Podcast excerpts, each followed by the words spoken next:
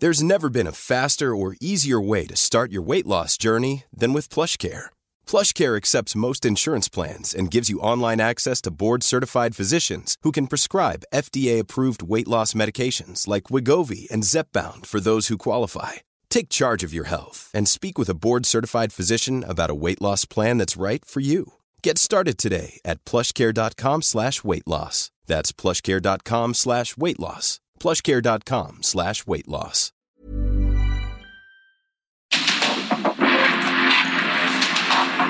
Porque el mundo actual no se entendería sin la economía, las finanzas y los negocios.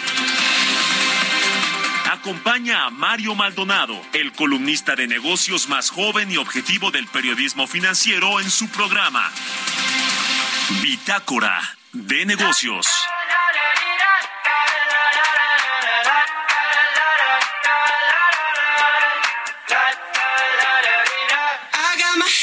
The sunroof. I'm blasting my favorite tunes. I only got one thing on my mind. You got me stuck on the thought of you.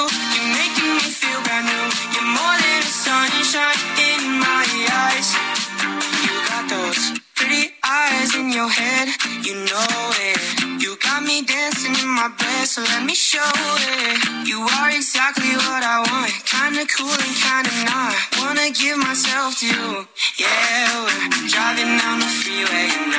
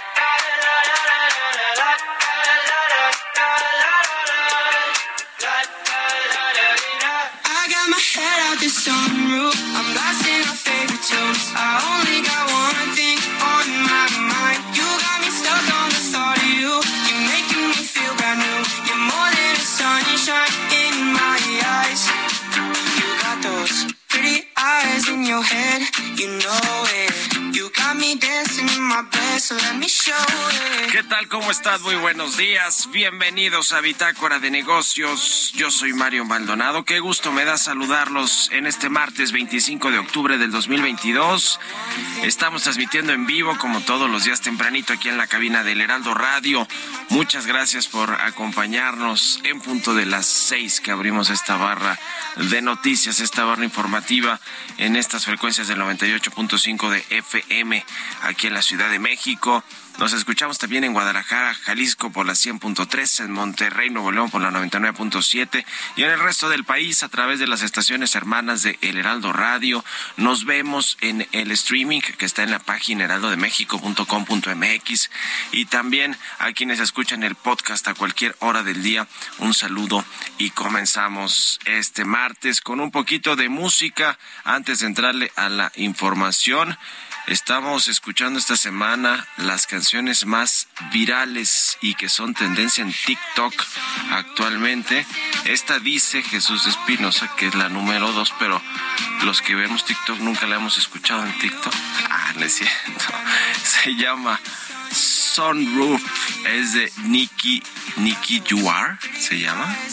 Bueno, es una canción de este cantante estadounidense Nicky Yuar o Yur y del músico y productor de Los Ángeles Daisy. Fue lanzada el 3 de diciembre del 2021 y para agosto de 2022 esta canción ya había alcanzado el top 10 del Billboard Hot 100. Bueno, pues vamos a entrarle ahora sí a la información. Hablaremos con Roberto Aguilar los temas financieros más relevantes, resultados trimestrales y llegada de primer ministro británico apuntalan los mercados. Alemania, la mayor economía europea, entraría en recesión en invierno. Vaya que la están sufriendo en Europa los países desarrollados por la falta de gas y viene ahora el invierno y entonces vendrán los problemas también porque no hay gas suficiente para el aumento de la demanda en estas fechas invernales. Y también Elon Musk analiza invertir en Nuevo León. Ya ve que anduvo acá con eh, funcionarios del gabinete de el gobernador Samuel García y con su esposa Elon Musk lo fotografiaron allí en Nuevo León y quiere invertir según Reuters. Vamos a entrarle a estos temas, vamos a hablar pues también de eh, lo que va a suceder con la inflación. Vamos a platicar con Ernesto O'Farrill sobre esto y sobre los modelos fatalistas que persisten sobre la economía mundial y los mercados en México. Le vamos a preguntar también pues sobre este asunto del tipo de cambio, aunque ayer lo tocamos a fondo con Gabriela Siller. Hablaremos también con Ramsés Pecha, analista del sector energético, sobre la comparecencia ayer en la Cámara de Diputados Octavio Romero, el director general de Petróleos Mexicanos. Eh, bueno, pues pasó un poco desapercibida porque, pues eh, imagínense, ya son tantos los temas que hay fuera de Pemex, la todavía principal empresa de México, que pues pasa un poco desapercibido lo que han hecho con esta compañía, pero dice Romero Oropesa que con Deer Park la refinación de crudo alcanza más de el millón de barriles. Eh, pero bueno, pues no hablo mucho de dos bocas y de otros proyectos que tiene Pemex, por ejemplo, de restablecer todas estas refinerías, las seis que ya estaban operando, para que pues eh, pudiera ser probable eh, o factible eventualmente que México pudiera refinar buena parte del petróleo que produce. En fin, le vamos a entrar al tema y también hablaremos con Vicente Gómez de Moody's México sobre los cambios estructurales que considera esta calificadora que va a haber en los perfiles crediticios de la mayoría de las instituciones financieras no bancarias. Algunas de estas SOFOMES principalmente que han estado en problemas y que están o en liquidación o en concurso mercantil o en problemas financieros. Le vamos a entrar a todos estos temas hoy aquí en Bitácora de Negocios, así que quédense con nosotros en este martes 25 de octubre. Vámonos al resumen de las noticias más importantes para comenzar este día con Jesús Espinos.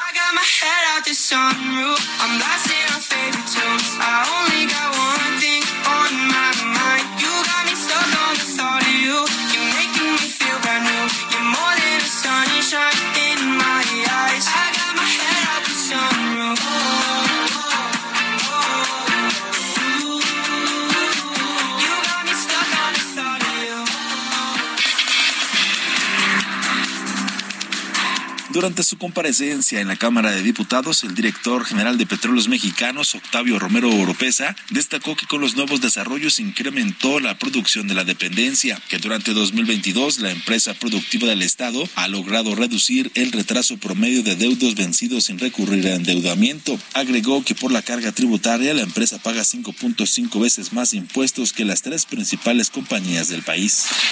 La diputada del PAN, María Josefina Gamboa, sostuvo y lamentó profundamente que por segunda ocasión el director de Petróleos Mexicanos, Octavio Romero Oropesa, asistiera a mentirle a las y los mexicanos. Así lo dijo. Lamento profundamente que por segunda ocasión venga usted a mentirle a las y a los mexicanos y además de una manera tan ruin. Las buenas noticias que usted dio sin duda lo son, pero para usted, para el señor Lozada, para el señor Herrería, para los hijos del presidente, para las empresas asociadas a los hijos del presidente, para sus cuates y desde luego para el propio presidente, pero no para los mexicanos. A ustedes no les interesa acabar con la corrupción. Por su parte, Romero Oropesa se defendió y llamó a los diputados del PAN mentirosos. Les aseguró que toda la información que dio durante su comparecencia es verdadera y a la empresa mexicana sí le ha ido bien. Hay algunos diputados que actúan pues de manera mm, bastante con falta de ética. actúan como el que pasa por la calle, toma una piedra, rompe el vidrio y salen corriendo y ya no se les puede responder. Lo digo por los diputados y diputadas del PAN que hicieron una serie de afirmaciones mentirosas, ignorantes, y discúlpenme porque estoy en la Casa de los Diputados, pues no puedo menos que decirlo. La Asociación de Bancos de México, la Comisión Nacional Bancaria y de Valores y la Procuraduría Fiscal trabajan en una ley para tipificar el fraude de montadeudas como delito. Daniel Becker, presidente de la ABM, dijo que hasta el momento ya se identificaron 19 montadeudas.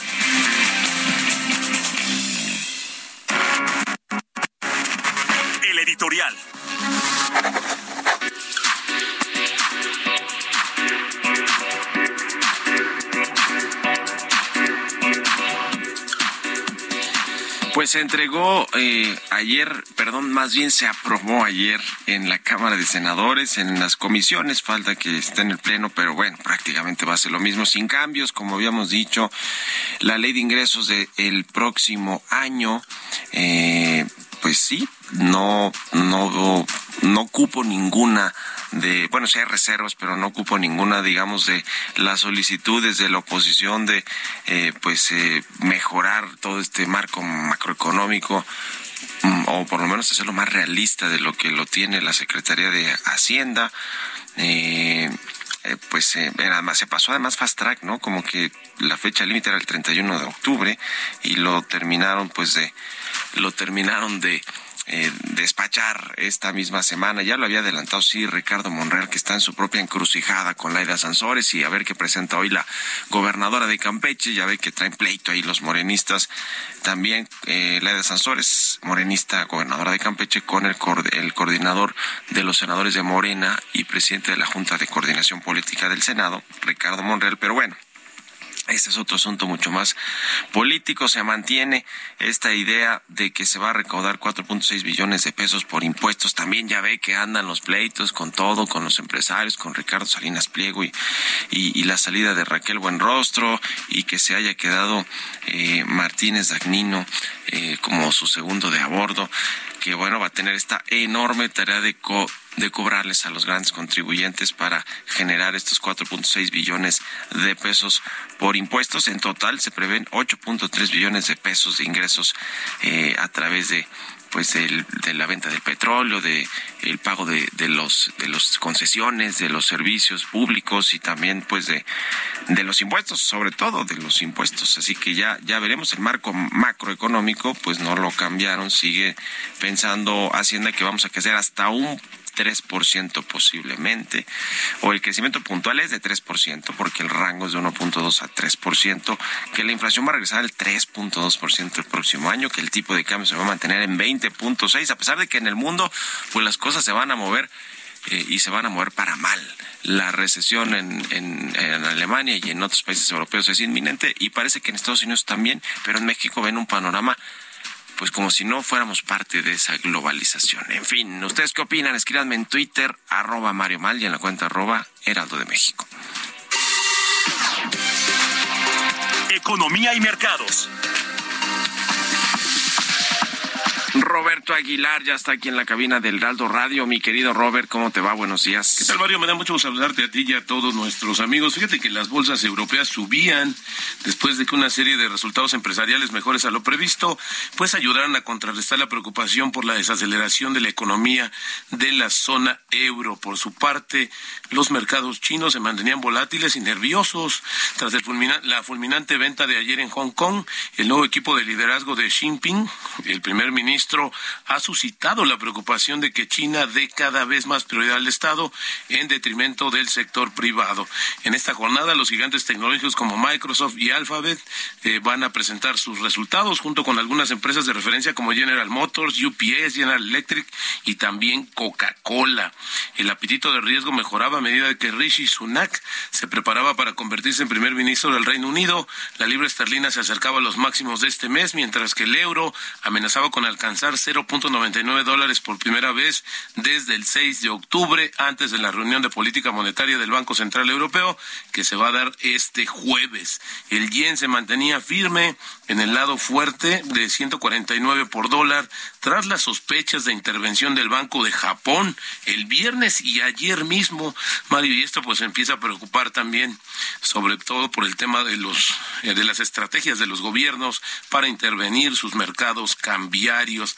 Y bueno, pues ahora fíjate que los economistas encuestados por Reuters esperan que el ritmo de alza de las tasas de interés en Estados Unidos se reduzca a medio punto porcentual pero en diciembre, coincidiendo con las apuestas de los mercados monetarios, porque todavía para este, esta reunión de política monetaria de noviembre, pues está claro que habrá tres cuartos de punto de un incremento adicional.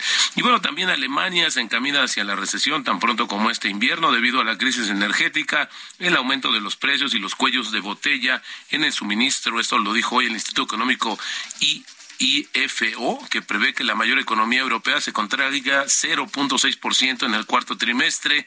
Interesante lo que, bueno, las expectativas al final del día la economía más importante de Europa.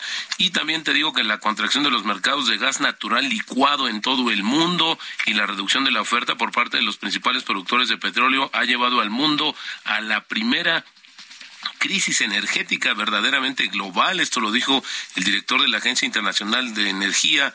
El aumento de las importaciones de gas natural licuado a Europa en plena crisis de Ucrania y un posible repunte del apetito chino por el combustible van a contribuir a que escaseen los recursos en el mercado, ya que el año que viene solo saldrán al mercado 20 mil millones de metros cúbicos de nueva capacidad de gas natural licuado. Al mismo tiempo, la decisión de la OPEP Plus de recortar dos millones de barriles diarios de producción es una medida arriesgada, ya que justamente la Agencia Internacional de Energía prevé un crecimiento de la demanda mundial de petróleo de cerca de dos billones perdón, dos millones de barriles por día justamente este año. Bueno, HSBC informa una caída de 42% en las ganancias antes de impuestos en el tercer trimestre, debido a la pérdida por la venta de su filial francesa y el aumento de los créditos fallidos, por, pero su margen de intereses aumentó gracias al alza de las tasas en prácticamente todo el mundo. Fíjate que ahora HSBC está estudiando justamente eh, qué hacer eh, en sus eh, operaciones en Asia, que es su principal mercado, pero también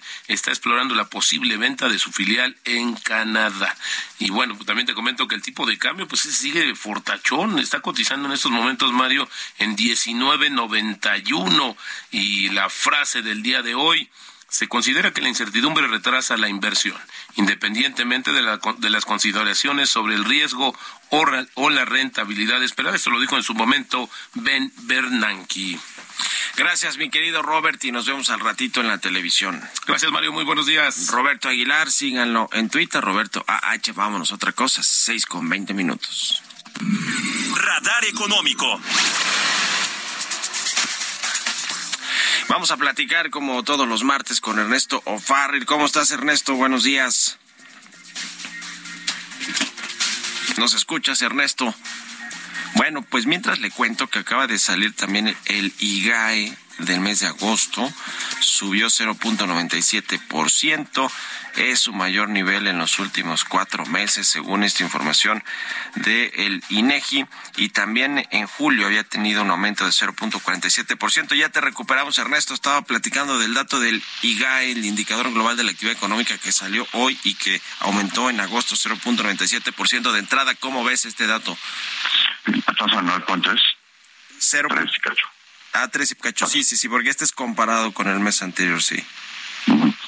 Sí, nuestra estimación en Bolsa América tenemos indicador, indicadores oportunos, estamos estimando 3.2. eh, creo que por ahí salió el dato. Y eh, agosto fue un mes excepcional, hubo muy buenos datos, por ejemplo, en la industria automotriz, crecimiento de 30% en las exportaciones no manufactureras. En su comparación anual avanzó 4.7%. Sí, sí, Ah, sí. buenísimo. Mejor que lo que estábamos previendo. y, y adicional a también hubo buenos datos en las ventas de las cadenas comerciales afiliadas a la ANTAD, eh, bajo tiendas comparables con el año pasado.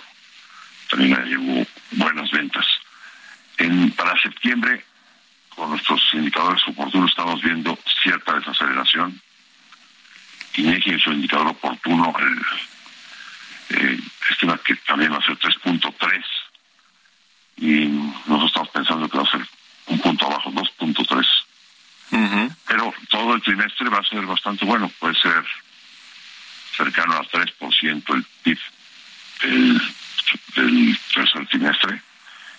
Va a ser, eh, pues, quitando el rebote de la pandemia, es, un, uno de los mejores trimestres de, esta administración. Sí, sin duda. Y lo que no sé... Ajá, sí, adelante. viene, viene la desaceleración. ¿eh? Exacto. A ver, cuéntanos de eso, cómo viene el mundo y México en términos económicos para el cierre de este año, pero sobre todo para el 2023. Sí, eh, están prevaleciendo los, los datos o los pronósticos fatalistas, ¿no? Por ejemplo, unos economistas de Bloomberg, ¿no?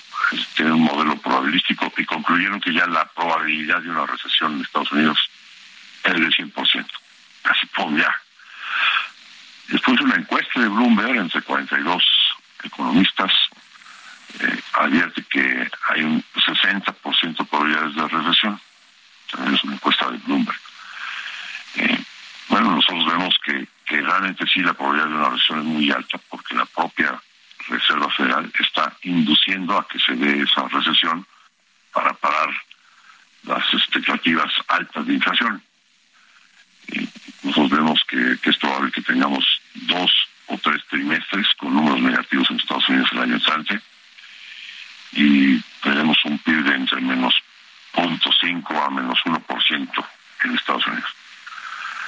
Después eh, también salió un pronóstico sobre los mercados accionarios, los estrategas de varios bancos de inversión americanos, en que en, promedio, digamos, andan diciendo que todavía debe haber un ajuste adicional de 20% en los mercados accionarios de la Unión Americana. Bueno, pues en, nuestros modelos lo vemos muy parecido.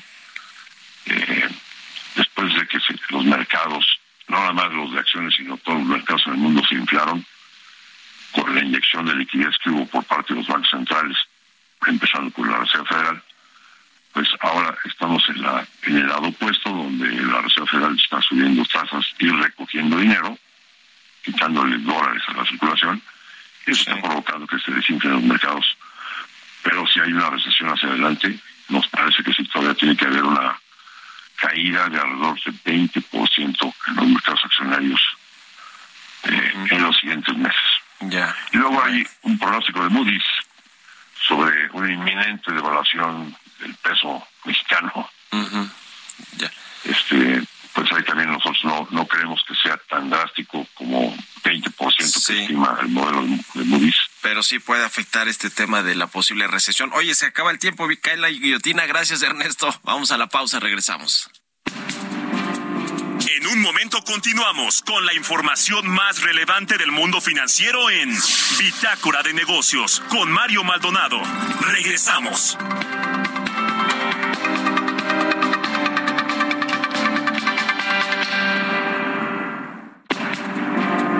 Estamos de vuelta en Bitácora de Negocios con Mario Maldonado.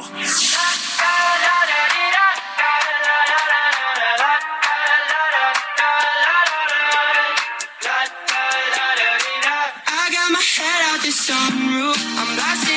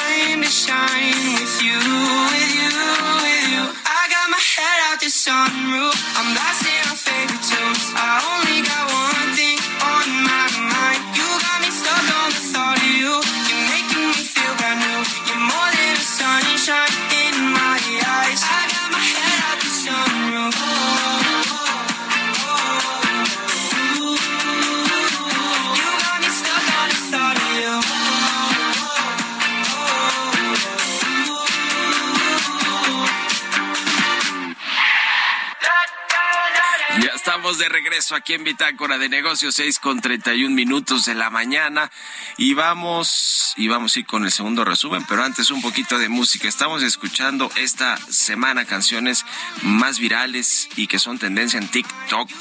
Esta es, se llama Sunroof, es de Nicky Jure, es un cantante estadounidense que eh, se asoció con el músico y productor de Los Ángeles Daisy y lanzó esta canción en diciembre del 2021 y para agosto ya estaba en el top 10 del Billboard Hot 100 y también con muchas reproducciones en Spotify. Vámonos al segundo resumen con Jesús Espinosa.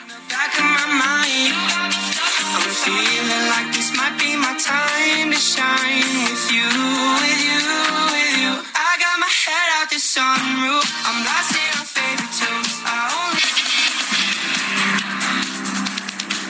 Octavio Romero Oropesa, director general de Petróleos Mexicanos, dijo durante su comparecencia en la Cámara de Diputados que México dejará de importar combustibles en 2024, ya que para el final de la actual administración ya estará terminada la refinería Olmeca ubicada en el puerto de Dos Bocas, Tabasco. En la primera quincena de octubre continuó la desaceleración de la inflación general anual. There's never been a faster or easier way to start your weight loss journey than with PlushCare. PlushCare accepts most insurance plans and gives you online access to board-certified physicians who can prescribe FDA-approved weight loss medications like Wigovi and Zepbound for those who qualify. Take charge of your health and speak with a board-certified physician about a weight loss plan that's right for you. Get started today at plushcare.com slash weight loss. That's plushcare.com slash weight loss. plushcare.com slash weight loss. Al ubicarse en 8.53%, con lo que suma su tercera baja consecutiva, de acuerdo con cifras del INEGI. El Centro de Estudios Económicos del Sector Privado señaló que los costos laborales en los primeros cuatro años de la administración del presidente Andrés Manuel López Obrador podrían extenderse a toda su gestión con implicaciones para la economía. Una vez que las empresas pierden competitividad, se alimentan presiones inflacionarias, se actúa a favor de la informalidad, por lo que se debe tener moderación en los aumentos salariales. En un informe, el Banco Mundial afirmó que prevenir pandemias por enfermedades infecciosas derivadas de un mayor contacto de humanos con animales tendrá un menor costo que gestionarlas como ha sucedido en el caso del COVID-19.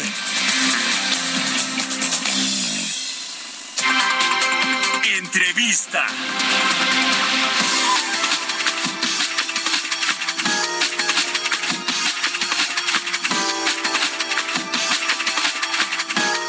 Y ya le decía ayer, compareció en la Cámara de Diputados Octavio Romero, el director general de Petróleos Mexicanos.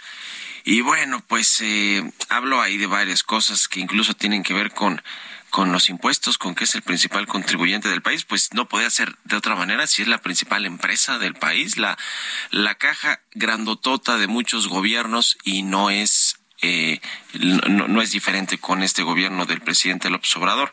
Pero bueno, pues lo cierto es que también es la empresa con la deuda eh, más grande, la petrolera con la deuda más grande del mundo, así como lo escuchan, no se ha podido estabilizar bien esta plataforma de producción tampoco, no funcionan bien las seis refinerías eh, eh, ni al 50, 60% como se había dicho que pues iban a renovar y iban a, a, funcionar, dos bocas no produce una gota de gasolina, en fin, vamos a analizar con Ramsés Pech este, esta comparecencia y el estado de petróleos mexicanos. ¿Cómo está Ramsés? Buenos días. Buenos días, Mario. ¿Cómo estás? Te mando un saludo y abrazo. Igualmente. Cuéntanos cómo viste ayer a Octavio Romero en esta comparecencia con los diputados. Bueno, lo primero me gustó mucho comparada con la del año pasado. Eh, yo creo que gran parte de los diputados llevaron datos.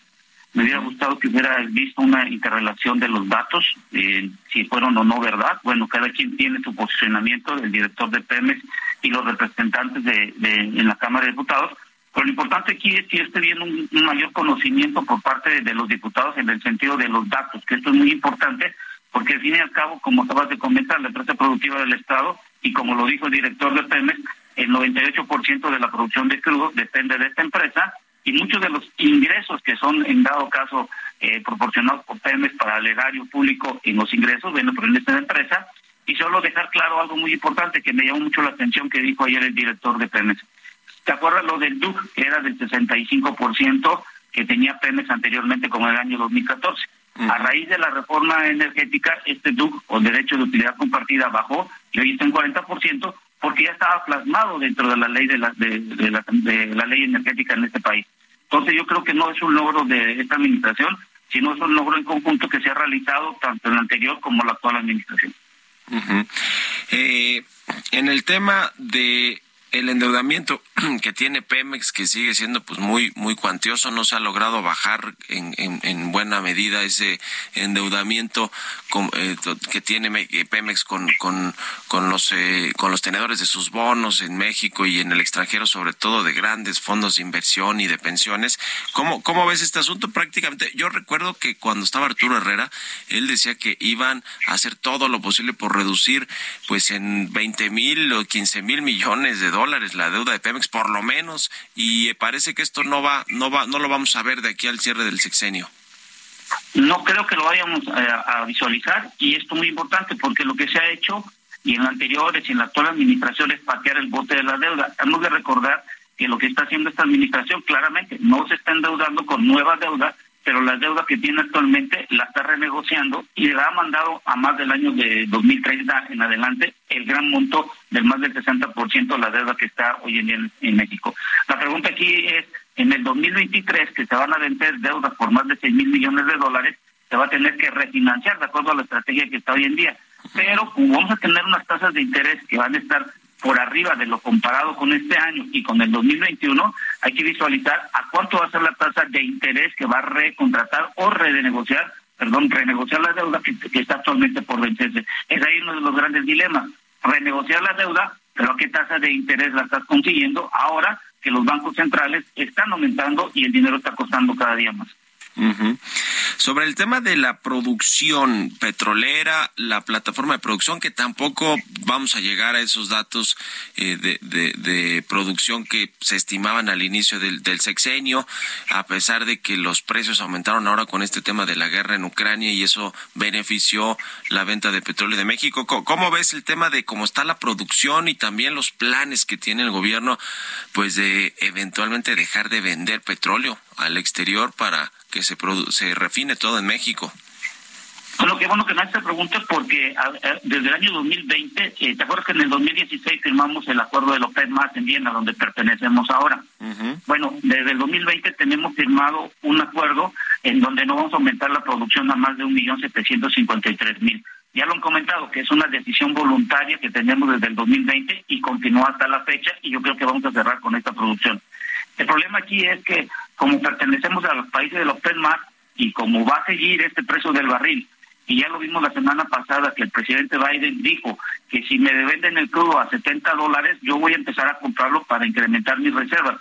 Hemos de recordar que gran parte de las reservas vienen de crudos pesados como el de México o de otras latitudes que le llamamos el crudo amargo y esto es una, es una, una forma como Estados Unidos va a presionar a los países de los PERMAC en donde está México ahora referenciado a nosotros dejar de exportar es muy complicado y te lo voy a decir de esta siguiente forma, mira. La balanza comercial en el sector de hidrocarburos hoy en día es de 22 mil millones de dólares de déficit. Es decir, entre lo que exportamos e importamos, tenemos un déficit negativo de 22 mil millones. Si dejáramos de exportar, supongamos el día de hoy ya no exportáramos, pues sería de 47 mil millones de dólares. ¿Qué significa esto? Si las remesas son de 38 mil millones de dólares y el déficit es de 47 mil, supongamos que no entraran divisas de, turismo, nada más entraran eh, lo que es las remesas, imagínate cuánto dinero que tendría que poner el Banco Central para poder eh, mitigar el tipo de cambio. Y esto me da una gran conjetura que el tipo de cambio depende mucho hoy en día de las remesas, porque si no existían las remesas, imagínate con el déficit de la banca comercial, ¿dónde sacaríamos dólares para importar la gran cantidad de tanto de combustibles como de alimentos que está realizando hoy en De dos bocas no se habló demasiado, pero sí de Deer Park. Dice que, eh, dijo Octavio Romero, que con esta empresa que finalmente terminó comprando la mitad que no tenía Pemex a, Shell, eh, pues la refinación de crudo va a alcanzar más del millón de barriles. Y eso está un poquito también reflejado en el paquete económico del próximo año, ¿no? Va a aumentar la refinación y va a disminuir la venta de petróleo al exterior. Yo creo que lo más importante que dejar claro, que bueno, me vuelves a hacer esta pregunta, porque en México necesitamos una producción de 2.5 millones de barriles de año.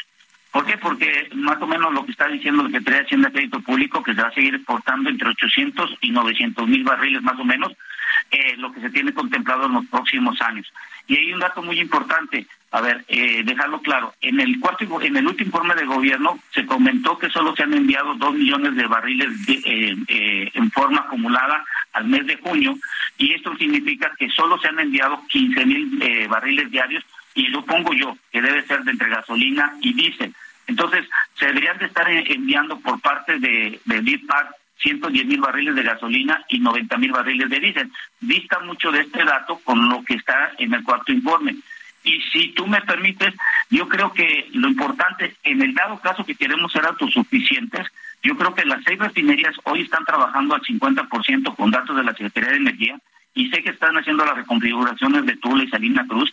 Las seis refinerías deben de estar trabajando al 84% y no al 50%. Y por último, dejar en claro que la refinería de Dos Bocas, o la llamada hoy refinería Olmeca, si vemos la demanda que vamos a tener de 840 mil barriles de gasolina y 420 mil de diésel en promedio en los próximos años, solo cubrirían el 20% la de dos bocas en cuanto a la gasolina y en cuanto al diésel el 29%. La refinería de Olmeca no cubre toda la demanda, sino que tiene que entrar en función de las seis que están actualmente, pero que trabajan al 84%, y suponiendo que Deer Park, bueno, se puedan enviar ya sea por barco, por tren o por ducto, eh, los 110 mil barriles de gasolina y los 90 mil barriles de diésel. Pues ahí está el tema, eh, la comparecencia de Octavio Romero en la Cámara de Diputados. Ya veremos cómo, cómo cierra Pemex y con estos datos que, que dice Octavio Romero de un millón ochocientos mil barriles diarios de producción para este año eh, y veremos cómo viene el próximo que se antoja complicado. Eh, por, último, en un minutito menos, Ramsés, ¿cómo, ves el precio del barril de petróleo eh, para el próximo año? No solo lo que está en el paquete económico, sino en general, como, como venga el tema con la recesión y los problemas en el mundo. Yo lo veo una alta volatilidad e incertidumbre en el sentido, por ejemplo, que empiezan las sanciones ya a, Rusia y he estado revisando los datos de exportación de Rusia y han dejado de enviar crudo tanto Europa de tanto Europa del Norte como Europa del Sur y esto significa que si Estados Unidos logra bajar hasta 70 dólares el precio del barril como lo como lo desea el, presidente Biden creo que vamos a tener una incertidumbre y esto nos va a traer como una consecuencia y un beneficio que puede bajar la inflación. Porque porque el 70% de lo que tenemos hoy en día lo importamos y dejarle un dato claro al público. Yo sé que estamos controlando el precio de los combustibles y todo lo demás, pero el costo, el costo de, la, de los alimentos está subiendo. Ni tú ni yo comemos en la mañana gasolina o diésel o nos conectamos a un enchufe para alimentarnos. Necesitamos una tortillita, un frijolito o algo en la mañana para salir. Entonces hay que controlar los precios de los alimentos en este momento. Sin duda. Gracias, Ramsés Pech, analista en temas del sector energético y económicos. Gracias y buenos días. Buenos días, que tengas buen día. Un abrazo, que estés bien. 6 con 44, vámonos a las historias empresariales. Historias empresariales. Pues ya le decía que Elon Musk se reunió recientemente con el gobernador de Nuevo León, Samuel García, y otros funcionarios de este estado, con el embajador de Estados Unidos en México, Ken Salazar. Se dice que está considerando invertir en este estado. Ya nos platicó un poquito de esto Roberto y ahora nos cuenta más Giovanna Torres. De acuerdo con información de la agencia Reuters y a dos personas con conocimiento del asunto, el director ejecutivo de Tesla, Elon Musk, está analizando invertir en el estado de Nuevo León, fronterizo con Texas. Musk se reunió recientemente con el gobernador de la entidad, Samuel García, junto con otros funcionarios locales y el embajador de Estados Unidos en México, Ken Salazar. Elon estaría poniendo la mira hacia Santa Catarina, un municipio en las afueras de Monterrey, considerada una de las ciudades más grandes y de mayores ingresos de México. Las fuentes no detallaron lo que podría suponer la posible inversión del multimillonario. Un portavoz del gobierno de Nuevo León declinó hacer comentarios. Ni Tesla ni la embajada de Estados Unidos respondieron inmediatamente a solicitudes de comentarios. La visita de Musk a Nuevo León fue reportada originalmente por medios de nuestro país y se publicaron fotos de Musk aparentemente de la visita, incluyendo una en la que aparece con la empresaria Mariana Rodríguez, esposa del gobernador Samuel García, quien publicó varios de los reportes de los medios en su cuenta de Instagram. En agosto pasado, el gobierno estatal señaló que Tesla, con sede en Austin, Texas, tiene su propio carril en el cruce fronterizo entre México y Estados Unidos en Nuevo León para facilitar el comercio a proveedores locales. Para Bitácora de Negocios, Giovanna Torres.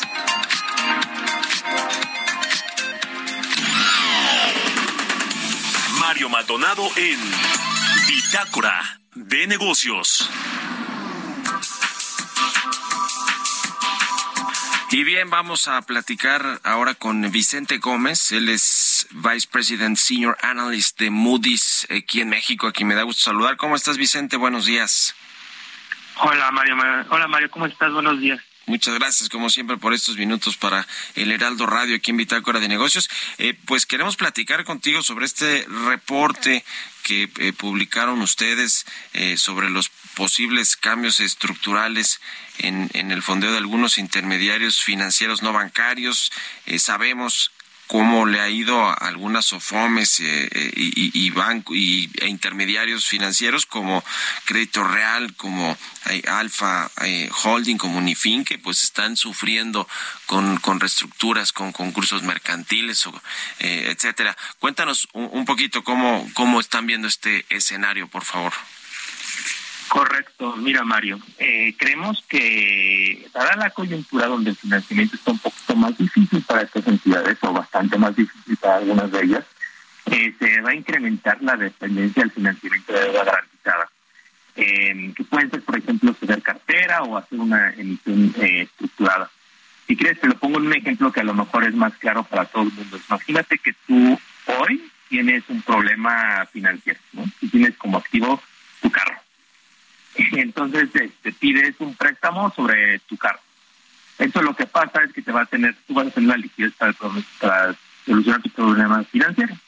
Pero digamos que dentro de tres meses vuelves a tener una necesidad de liquidez.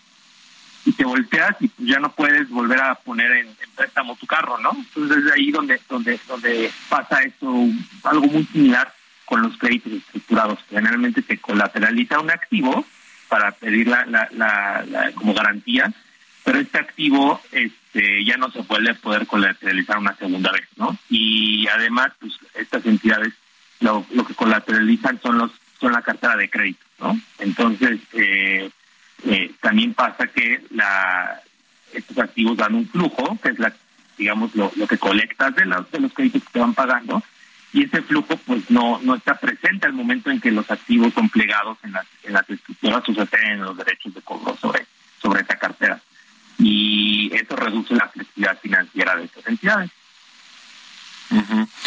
Eh, ahora, pues algunos de los que ya mencionamos están ahora, decimos, lo, lo dijimos en reestructuras, en, en, el concurso mercantil, eh, tratando de buscar un, un, una salida no a, la, a esta falta de, de, de liquidez, eh, etcétera. Pero pues hay muchas más, ¿no? Eh, que podrían estar en una situación similar, sobre todo, pues eh, si se pone más complicado el panorama económico y financiero para el cierre del año y el siguiente. Eh, en su análisis, ¿cuántas empresas o eh, intermediarios financieros no bancarios podrán estar en riesgo en los próximos meses? Sí, mira, eh, aquí tomamos eh, en consideración el universo total de, de digamos, entidades eh, financieras no reguladas, representan el 5% de la cartera eh, del sistema. O sea, no son, sistémicamente no son importantes, ¿no? Son, son, no, no, no representarían un problema para, para el sistema financiero, digamos. Uh -huh. y, la, y son mil y tantas entidades, ¿no? No, no, SOFOMES no reguladas. Pero de esas realmente... Eh, cinco o seis, ¿no? Contando las, las, las, las que están en, en reestructuradas o quiebras, digamos, sí. representaban el, una parte, o sea, era un, un, un, sistema muy muy consolidado en pocos en pocos nombres, a pesar de tener tantos números, ¿no? Tantas, tantas, tantas entidades. Eh, fíjate que aquí en el, en el análisis ponemos a, a, las cuatro más grandes, digamos, que quedan. Una de ellas es Unifin, ¿no? Que es la mayor. -huh. eh, eh, esta es un poco ahora sí que nadie nadie sabe cómo va a que, cómo cómo va a terminar la, la renegociación como bien sabes en agosto unilateralmente Unifin eh, dijo que no iba a pagar ningún crédito ni el principal ni los intereses uh se quedó se quedó tratando de reestructurar toda la deuda que tenía tenía un, mucha deuda de corto plazo eh, para digamos para una caja o para un efectivo que no cubría eh, cubría con un 25% de esa deuda y obviamente tenía el flujo que podía traer de la cartera, ¿no? Este, un poco lo, lo raro en esa situación de, cómo de cómo unilateralmente, digamos, dijo, bueno, yo no voy a, no, no voy a seguir pagando para ver cómo que ya había logrado eh, en ese punto eh, reestructurar unos pasivos muy fuertes que tenían un bono de francos suizos por 200 millones, ¿no? Lo había pateado para, para 2025, para dos años después de la de 2024, perdón, dos años después del vencimiento ahora en 2022 y ya había podido conseguir un, financiamiento muy importante con una entidad eh, internacional por 500 millones de dólares, ¿no? Entonces, lo raro fue que lo declaró después de haber logrado sacar bastante de, la pared de vencimientos que tenía ya para, para este año. Luego tenemos este otra que a lo mejor está más presionada es Nexarren, ¿no? Que acaba de lo, positivo aquí es que acaba de poder eh, pagar 30 millones de dólares de un, del último cupón con intereses y capital de un, bono que tenía emitido en el mercado internacional. Lo logró pagar vía un préstamo eh, garantizado por una entidad bancaria, ¿no? Este, un poco de lo que te estoy diciendo, puso ahí, plegó, colateralizó activos reales, ¿no? Eh, son activos como inmuebles, ¿no? Es como cuando tu hipotecas una casa, lo que sea, para tener la necesidad de, bueno, para tener su necesidad de, refinanciamiento. Ellos hicieron más o menos un poquito. Y del otro lado, pues tenemos entidades que están un, poco más fuertes. Por ejemplo, está FINDEP, que tiene muy pocos vencimientos para los próximos 15, 18 meses tiene una caja que, que supera, eh, digamos, bastantes de sus financiamientos y aparte pues, tiene una cartera que, que son puros créditos de consumo a corto plazo que le dan mucho flujo para pagar las deudas, ¿no? Ahí el vencimiento importante que tiene es el, su bono internacional de 2024. Eh, y finalmente tenemos a Operadora Mega, que es una arrendadora que está en, Jalisco, eh, que, que, cubre el área del occidente, ¿no? Principalmente ellos tienen eh, vencimientos que más o menos son de la misma de la misma proporción que lo, que tienen en caja. Ellos lograron refinanciar eh, varios activos en, eh, antes de que la coyuntura se pudiera peor, a principios o a mediados de este año. Este, y con ese con ese liquidez se enfrentaron esta coyuntura, ¿no? A nosotros estamos pensando que además han podido eh, sacar más más más financiamientos con otras áreas en estos meses nosotros estamos pensando que a lo mejor tanto FinDev como Mega van a, van a tener que requerir eh, financiamientos eh, para poder ayudar a, repagar su perfil de vencimientos, sus bonos no importantes internacionales que vencen en 2024 y 2025. Ya, pues muy bien, te agradezco, te agradezco Vicente Gómez, Vice President Senior Analyst de Moody's aquí en México por estos minutos y muy buenos días. Muy buenos días, Mario. Muchas gracias. Que estés muy bien. Hasta luego. Con esto nos despedimos. Gracias a todos ustedes por habernos acompañado este martes aquí en Bitácora de Negocios. Se quedan en estas frecuencias del Heraldo Radio con Sergio Sarmiento y Lupita Juárez. Y nosotros nos vamos a la televisión, al canal 8 de la televisión abierta, a las noticias de la mañana. Y nos escuchamos aquí mañana tempranito a las 6. Muy buenos días.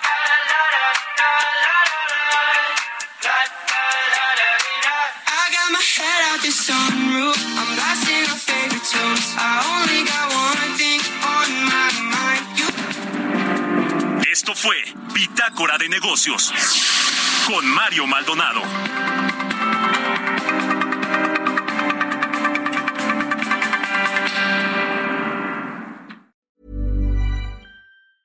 Mom deserves the best, and there's no better place to shop for Mother's Day than Whole Foods Market. They're your destination for unbeatable savings, from premium gifts to show-stopping flowers and irresistible desserts. Start by saving 33% with Prime on all body care and candles. Then get a 15-stem bunch of tulips for just $9.99 each with Prime. Round out Mom's menu with festive rosé, irresistible berry chantilly cake, and more special treats. Come celebrate Mother's Day at Whole Foods Market.